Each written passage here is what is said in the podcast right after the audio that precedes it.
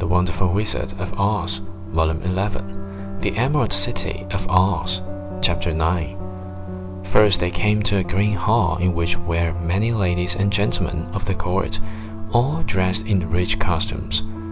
These people had nothing to do but talk to each other, but they always came to wait outside the throne room every morning, although they were never permitted to see Oz.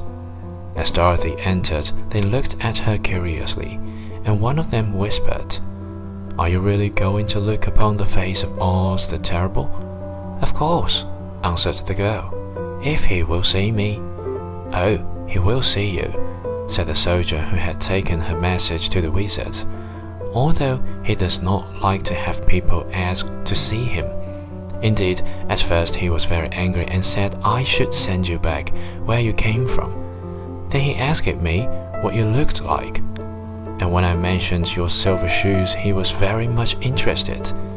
At last, I told him about the mark upon your forehead, and he decided he would admit you to his presence.